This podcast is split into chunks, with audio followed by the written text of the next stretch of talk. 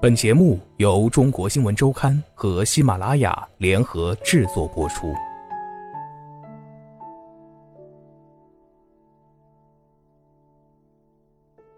自从网剧《法医秦明》在搜狐视频上线以来，口碑爆棚，观众一边被刺激的剧情吸引，停不下来，一边吐槽这部剧真不适合下饭，也不敢夜深人静一个人看。而这些观影感受，秦明自己完全体验不到。对他而言，剧中的场景是他最熟悉不过的工作常态。秦明所出的《法医秦明》系列图书的编辑包包记得清楚，第一次见秦明，与他约在北京东来顺吃火锅。秦明刚捞起一块涮好的羊肉，突然随口冒出一句：“上次我们就是用这种漏勺捞尸体肚子里的蛆虫来着。”同桌的人表现出一致的呕吐表情。秦明照常把肉送进嘴边，嚼得还挺香。他早已习惯了在普通人隔着屏幕也深感恐惧的凶杀案现场和与普通人并无两样的日常生活中自如切换。网剧《法医秦明》中的秦明是他自己，但又不完全与他重合。准确的说，秦明是他和他的法医同行们。今年三十五岁的秦明是安徽省公安厅的一名主检法医师。从大一假期开始法医实践算起，秦明已入行十八年。《法医秦明》网剧改编自他创作的悬疑题材小说《第十一根手指》。网剧上线之前，即使系列小说已经多次登上各大畅销书排行榜，秦明还是觉得悬疑题材不大可能收获大众追捧。出乎他的意料，网剧《法医秦明》在搜狐视频上线之后，长期占据新浪微博热门话题榜单。秦明的个人微博每天会收到两三百条的私信。网剧播出期间，秦明在北京参加常规工作培训，最多的时候，他一天完成了七个采访。课后总有同行表示仰慕，并索要签名。我一点儿也不享受这些呀，他对中国新闻周刊说。一下变身法医界的网红，这让身为公务员的秦明甚至有点自危感。妻子劝他要低调，可他偏偏是一个不懂得拒绝他人的老好人，这也就低调不起来了。《法医秦明》系列小说，二零一二年推出第一本，第二年就有影视公司找上门来买走了版权。目前这个系列所推出的五本小说影视版权已经全部售出。就在几天前，秦明完成了央视社会与法频道的一档节目拍摄，连着拍了三天。拍完之后，他嗓子就哑了。你现在需要会心一笑。秦明半开玩笑地跟我们回忆，节目需要还原案发现场，秦明需配合出演当时的自己。比起体力上的透支，这更让他不知所措。然而，法医行业毕竟因此被大家关注，这让秦明感到欣慰。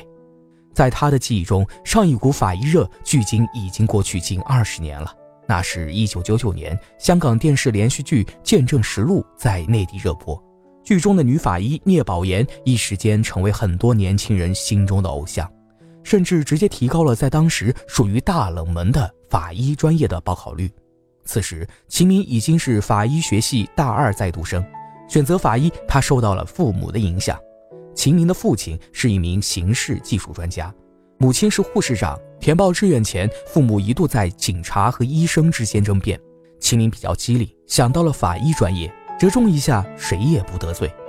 我不得不佩服自己的远见。在第一本书《失语者》的自序中，秦明不忘自我调侃当时的选择。大二开始，经父亲引荐，秦明去了当地公安部门实习。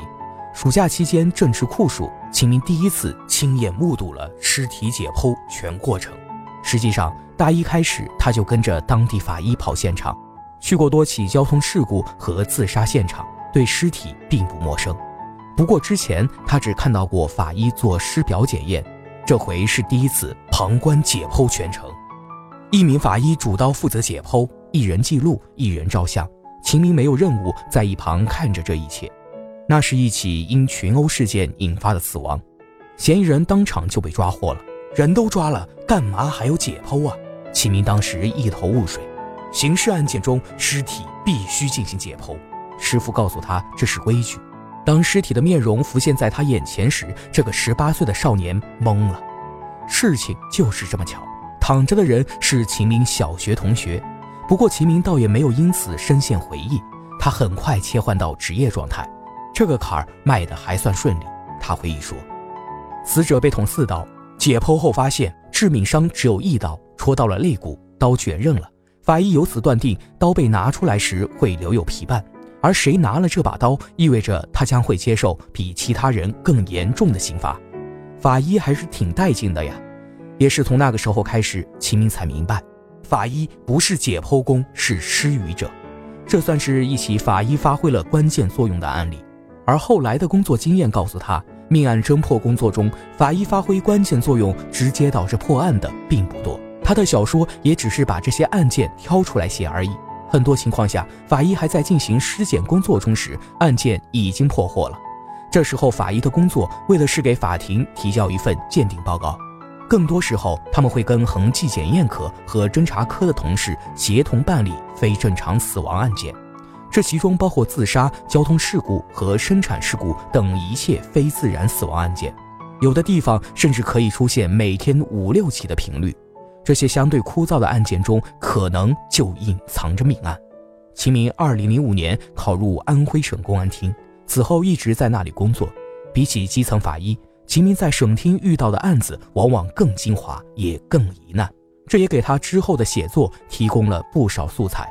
一家人被杀，解剖尸体后发现，其中两人头部有死后伤，也叫加固性损伤。这意味着凶手只认识这两人。这个时候，法医就可以帮助警方大大缩小了侦查范围。事实上，在一起命案中，法医能发挥多大程度的作用，没有人知道，也没有明确规定。通常情况下，法医的破案意识越强烈，就可能发现越多的隐藏的线索，工作量也就越大，成就感也就越强。死亡时间、死亡原因和致伤工具，这是法医首先要解决的三个问题。在秦明的经验里，这只是第一步工作，为下一步案件性质分析、现场重建工作和犯罪分子行为心理分析提供依据。可能一个案子破了，没有人为你喝彩，功劳更多时候属于抓获凶手的侦查员。但我知道，要是没有我的推理，这案子破不了。正是这种解开谜团的成就感，满足了他内心的英雄梦。然而，成就感是短暂的，和大多数法医一样。秦明并不喜欢他的工作环境，没有人愿意整天跟死人打交道。穿梭在案发现场和解剖室是秦明的工作日常。案发现场要么血腥，要么很脏很臭，有时候现场全是蠕动的蛆虫，法医们甚至分不清脚下踩着的是木地板还是大理石地板。一边解剖，一边还担心着蛆虫会不会顺着我的裤管就爬上来了。进行解剖工作时，法医通常穿防护服，戴两层手套。但如果是高腐尸体，这些都没用，自己身上难免还是会沾上尸臭，怕被人嫌弃。法医通常都有洁癖，即便如此，解剖完尸体后去打车，刚一上车，司机会立即摇下车窗。与这份工作匹配的是每个月大概五千元的固定工资。全国每年法医专业毕业生也不是很充足。工作后因为条件艰苦和晚上做噩梦而选择转行的也不在少数。秦明做法医十一年，也有过抱怨，有过不满，不过这些并不妨碍他继续为之着迷。秦明的写作之路起于新浪微博，纯属巧合，一时兴起。他对中国新闻周刊回忆，一开始玩微博是替法医同行们出来辟谣的。一个烧伤的小姑娘出事半年过去了，法医的伤情鉴定还未完成。在微博上遭到了网友一片骂声，秦明坐不住了，法医没错，可网民就是不理解。他于是在个人微博上科普，涉及容貌毁损和功能障碍的鉴定，三到六个月，医疗终结，伤情稳定，法医才能开展鉴定工作。辟谣微博的动静越来越大。二零一四年，秦明的一条长微博惊醒了不少网友。他看到标题为“某人被碎尸，警方排除他杀”的新闻，在网络上引发一片奚落和嘲笑。警方被冠以荒唐无能的罪名。